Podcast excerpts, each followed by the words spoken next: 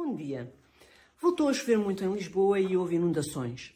Eh, os jornalistas e os responsáveis políticos voltaram a falar no, no problema e, e deram-lhe um tom e um enquadramento errado.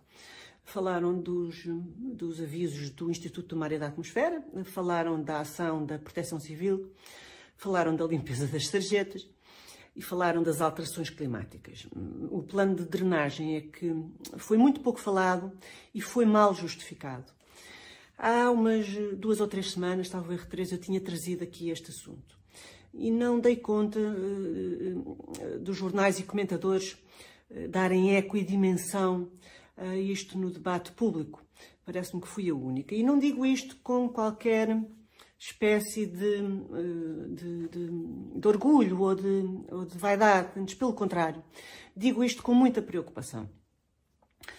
A, a necessidade do Plano Geral de Drenagem e das respectivas obras é facilmente explicável por circunstâncias e motivos que as pessoas eh, conseguem compreender. Eh, mas que precisam de ser explicadas. E se não se fizer isso, as pessoas vão entender as obras como um gigantesco incómodo e a razão das obras como um clichê eh, vago e abstrato. Eh, Lisboa é uma cidade particularmente difícil, eh, pela sua topografia, pela maneira como se foi desenvolvendo, pela, pela natureza do subsolo.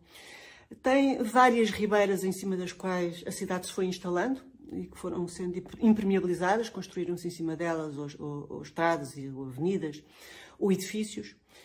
Um, e há grandes áreas de, da cidade que foram conquistadas ao Rio Tejo. Além disso, tem também uma rede de, de, de esgotos velha e ultrapassada, com coletores subdimensionados, para a maneira como a cidade, entretanto, depois foi crescendo, uh, e com materiais obsoletos, e, como o grés, por exemplo, uh, com setores partidos, etc. Há décadas que, um, que, Lisboa não suporta a rede existente e que era preciso fazer uma obra eh, de grandes dimensões. Isso sabe-se há muito tempo.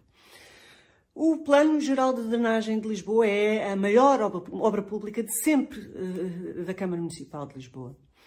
A estrutura, a estrutura fundamental uh, desse plano, portanto, o esqueleto uh, dessa obra, consiste na construção de dois gigantescos túneis subterrâneos, com a profundidade média que andará entre os 30 e os 40 metros eh, de profundidade, portanto, muito abaixo dos edifícios da cidade, e com um diâmetro muito aproximado dos, dos túneis do metro, portanto, andará à volta dos 5 metros e meio de, de diâmetro. Um deles vai ligar uh, Monsanto a, a, Santa Apolónia, com cerca de 5 km de comprimento, e o outro vai ligar Chelas ao Beato, e esse terá à volta de 1 um, um km de comprimento. Estes dois túneis vão captar a água uh, recolhida nos dois pontos mais altos da cidade, portanto, uh, Monsanto e Chelas, um, e, em pontos adicionais de captação, que serão, uh, que serão três, a Avenida da Liberdade, Santa Marta e Almirante Reis. E vão conduzir todo este volume de água até ao Rio Tejo, portanto, acabando por desaguar em Santa Apolónia um e o outro na zona do Beato. Desta maneira a água vai ser eh, desviada, eh, a água que costuma provocar as, as, as cheias e as inundações nas zonas mais críticas da cidade de Lisboa, sempre que há chuvas mais fortes.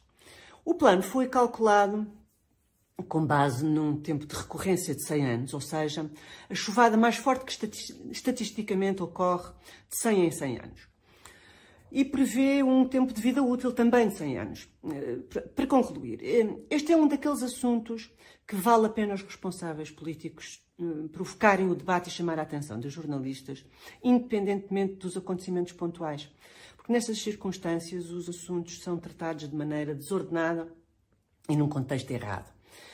Esta obra seria sempre necessária, independentemente de haver ou não alterações climáticas. Portanto, não é preciso assustar as pessoas com cenários uh, catastróficos uh, para se fazer política e isso até distrai da verdadeira dimensão e da verdadeira importância das coisas.